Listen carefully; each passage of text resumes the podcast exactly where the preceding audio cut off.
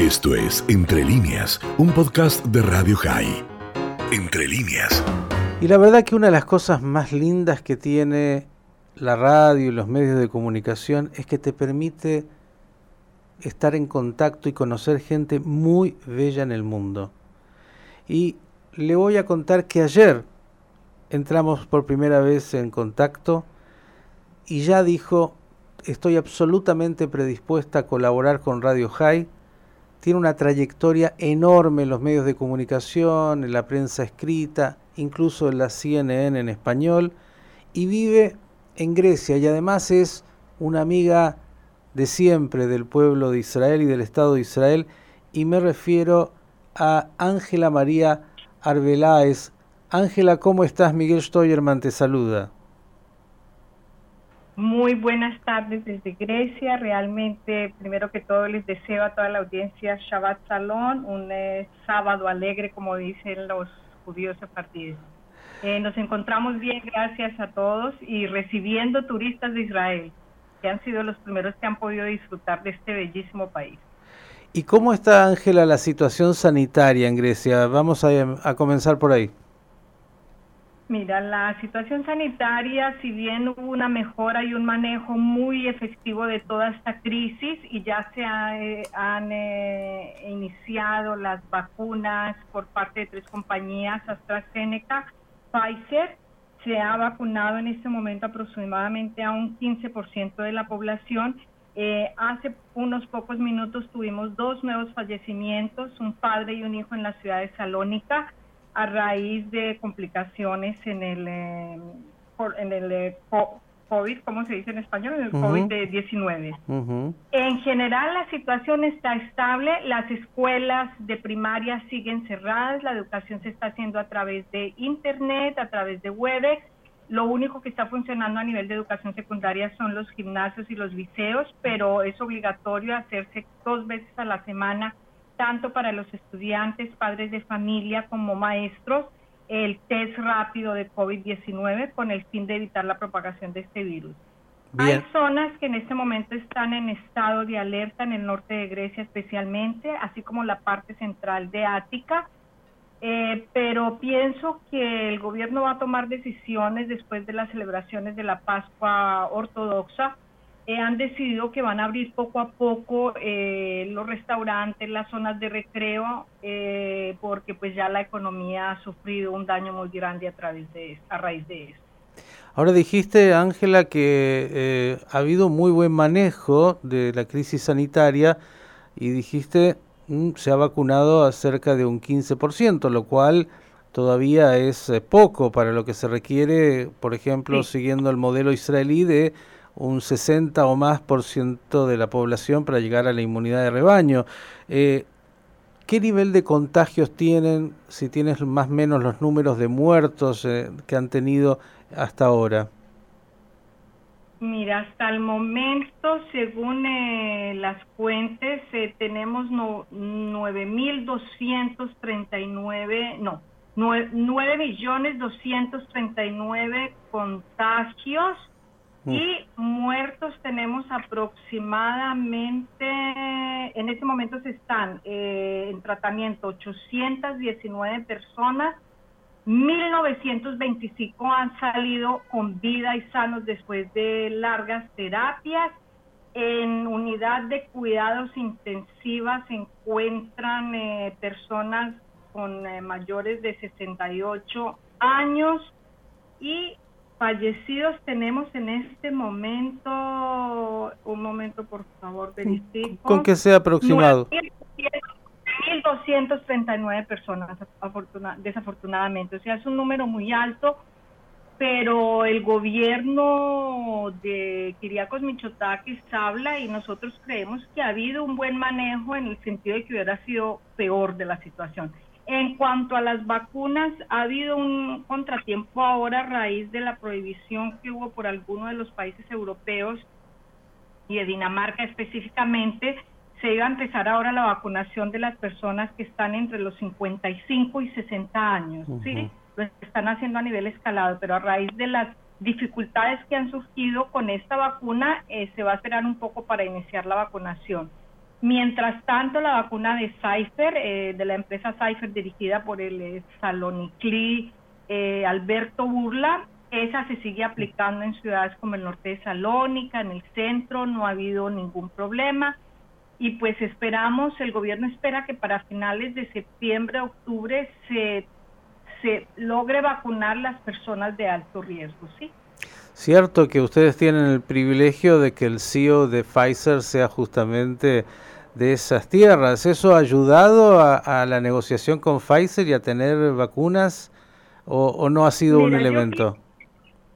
Yo, pienso que ayudó muchísimo porque de hecho la primera persona que se vacunó, que fue un hecho realmente extraordinario y simbólico, fue a Yana Saricario. Yana Saricario es una de las eh, sobrevivientes, de las pocas sobrevivientes del holocausto de la Shoah en vida en Grecia, de Salónica, mm. y ella fue la primera persona de la tercera edad vacunada. De hecho, muchas personas en la ciudad de Salónica que eh, estaban incluidas en esa edad mayor de 75, de 75 años a 90 años fueron vacunadas con Pfizer.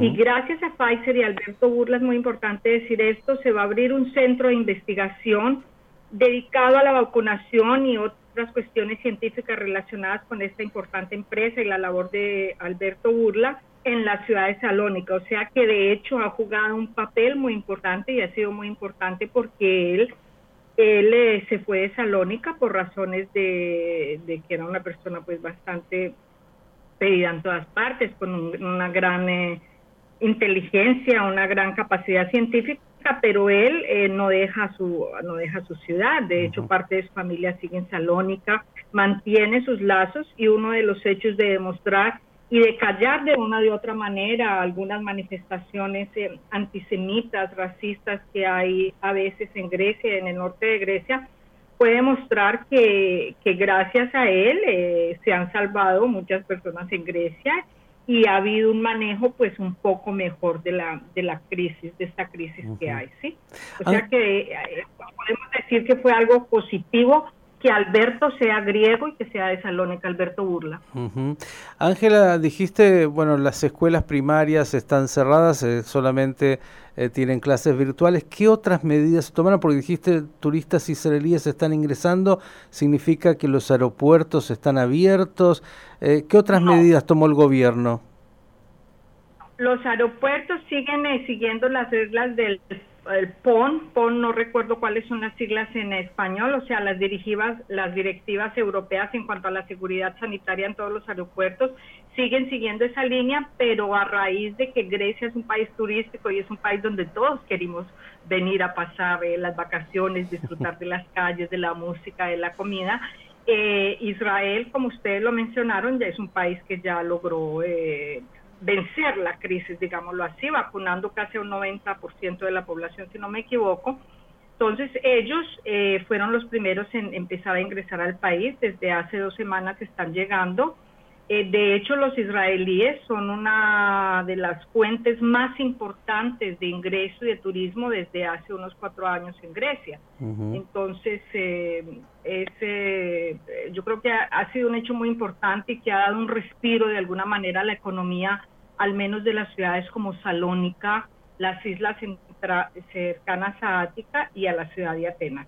Mm, yo solamente de, de, pensar, Ángela, en, en, esa belleza natural que tienen ustedes ahí, ya, ya, ya empiezo a fantasear con, con, con las islas y con eh, las playas bellísimas y esos realmente un, un, país eh, con una belleza y, con gastronomía, como dijiste, y con todo, para ir a disfrutar a pleno. Los israelíes saben siempre encontrar lugares para, para ir a, a disfrutar en serio.